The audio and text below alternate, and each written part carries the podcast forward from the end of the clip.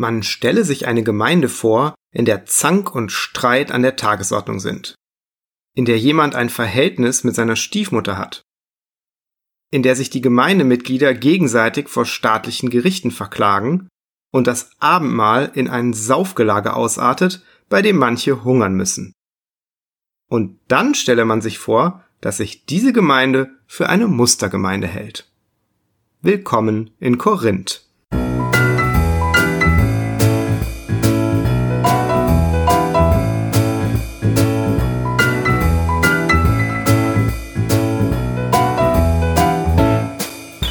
Hier ist Bibel Plus, der Podcast rund um die Heilige Schrift und den christlichen Glauben. Und wir sind heute zu Gast in einer der berüchtigtsten Metropolen der Antike.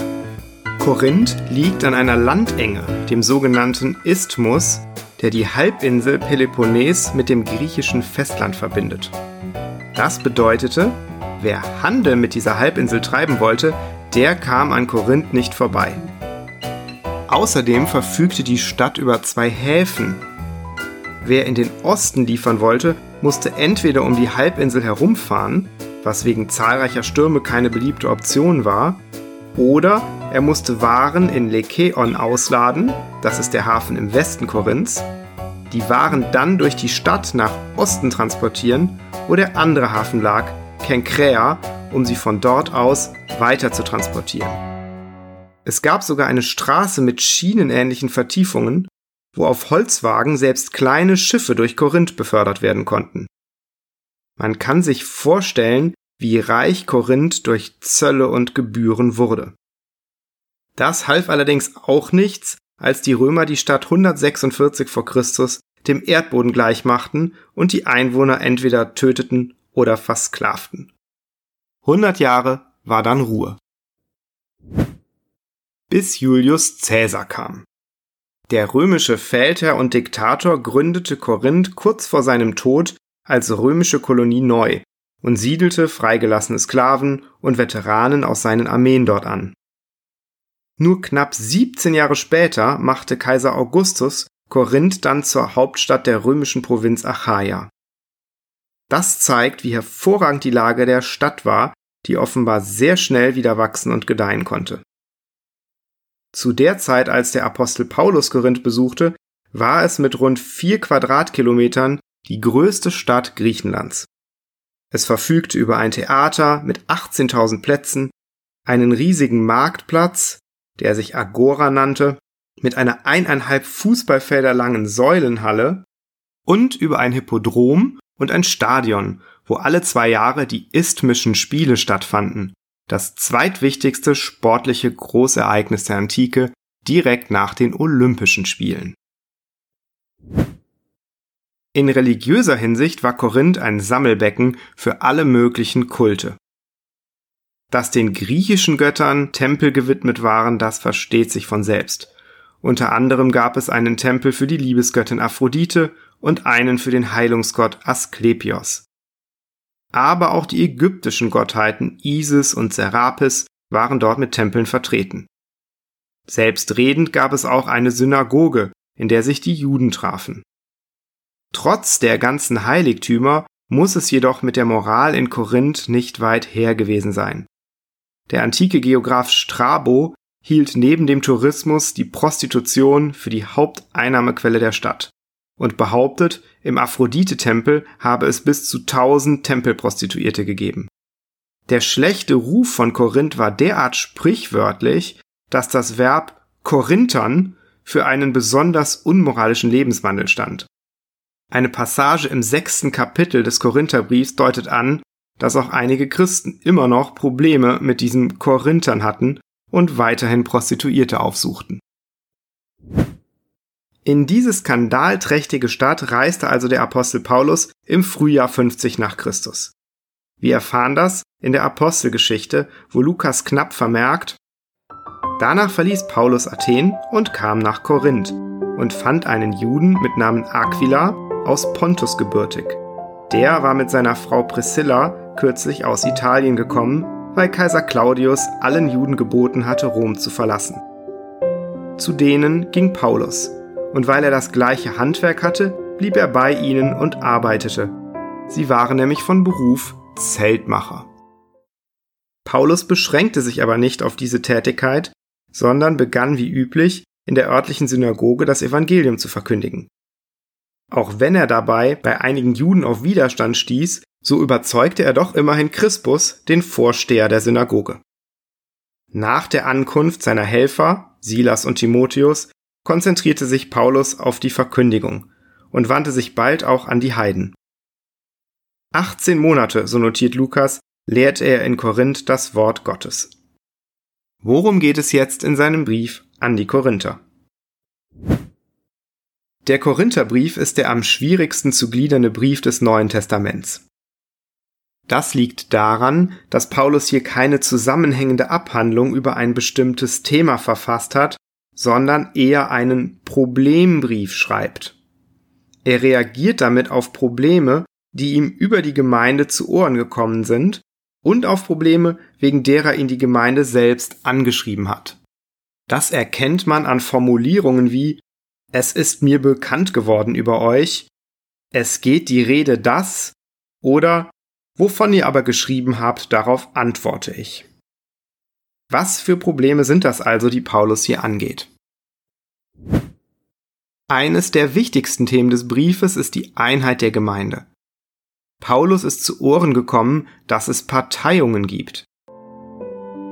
Ich meine aber dies, dass unter euch der eine sagt, ich gehöre zu Paulus, der andere, ich zu Apollos, der dritte, ich zu Kephas, der vierte, ich zu Christus.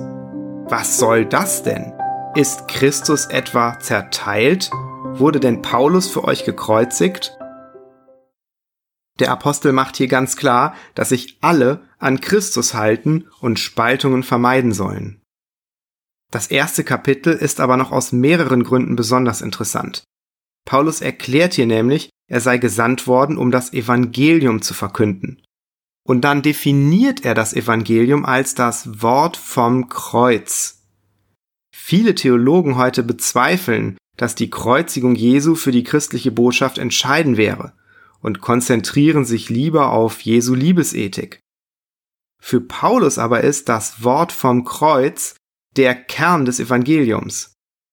Das ist der Hauptinhalt seiner Botschaft.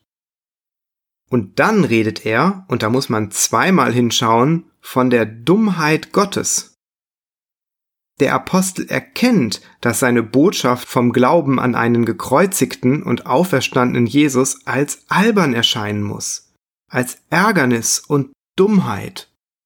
Aber diese Dummheit Gottes, so sagt er, übertrifft alle Weisheit der Menschen. Denn weil die Welt durch ihre Weisheit Gott in seiner Weisheit nicht erkannte, gefiel es Gott wohl, durch die Torheit der Predigt selig zu machen, die daran glauben.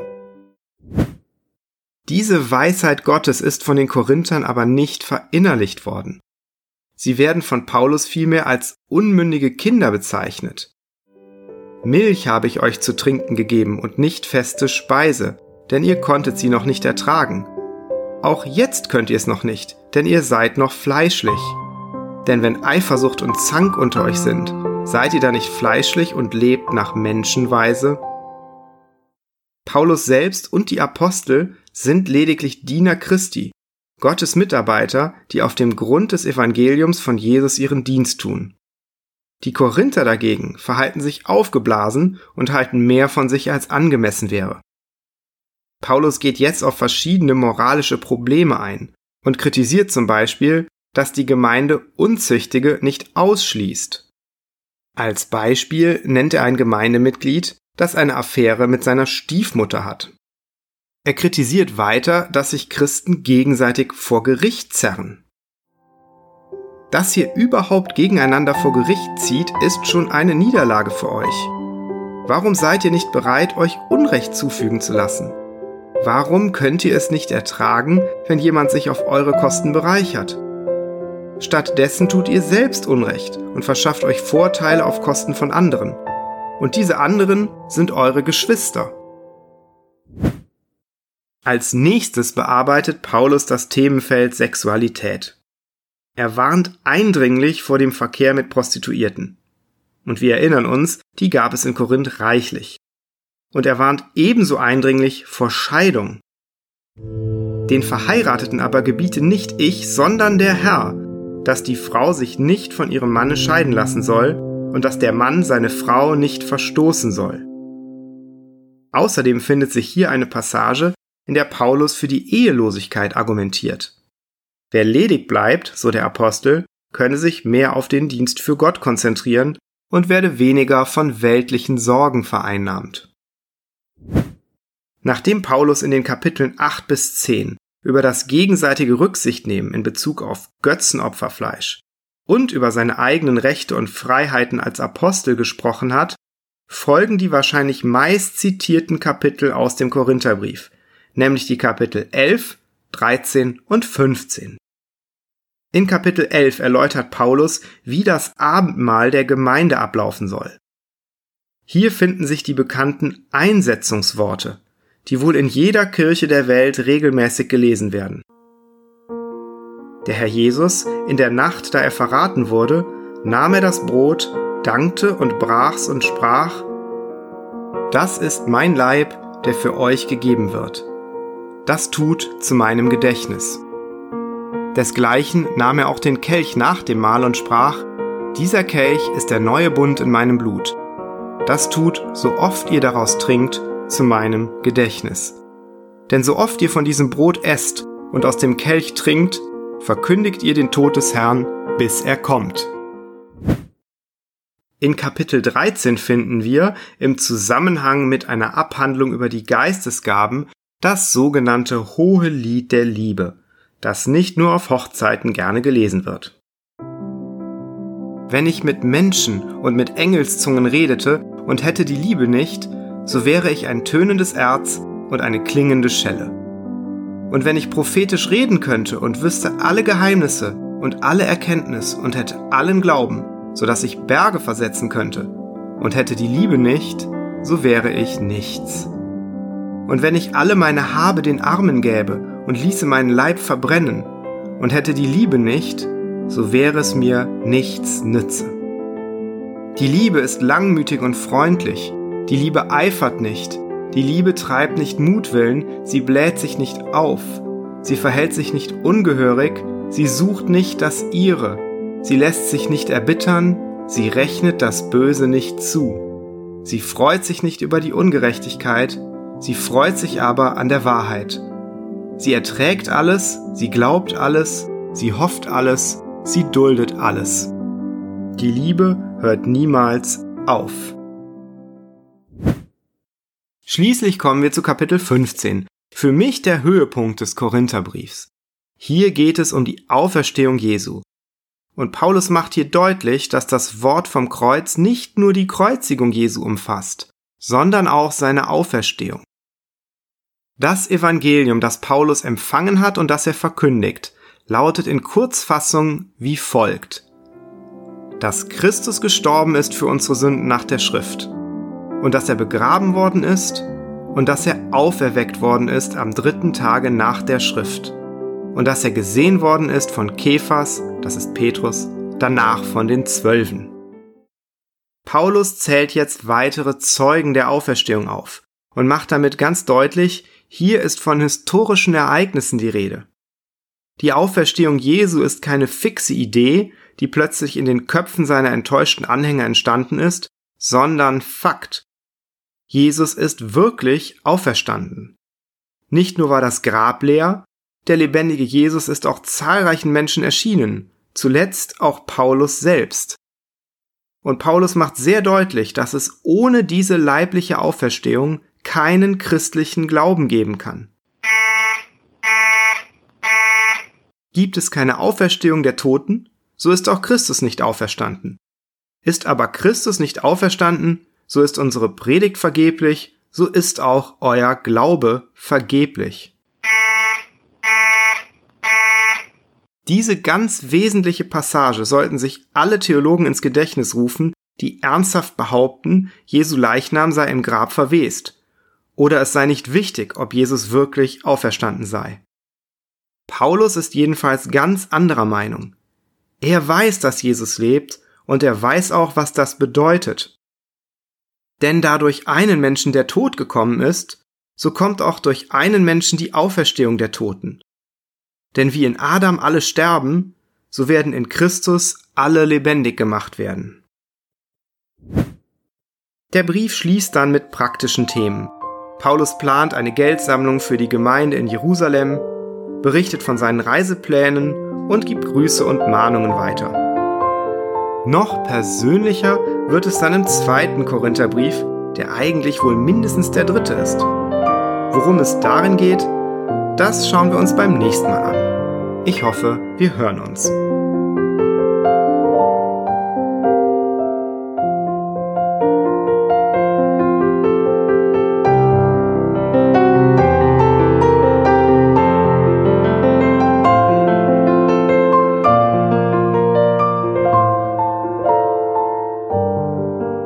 Das war Bibel Plus, der Podcast rund um die Heilige Schrift und den christlichen Glauben. Weitere Informationen und Kontaktmöglichkeiten finden Sie im Internet unter www.bibel.plus.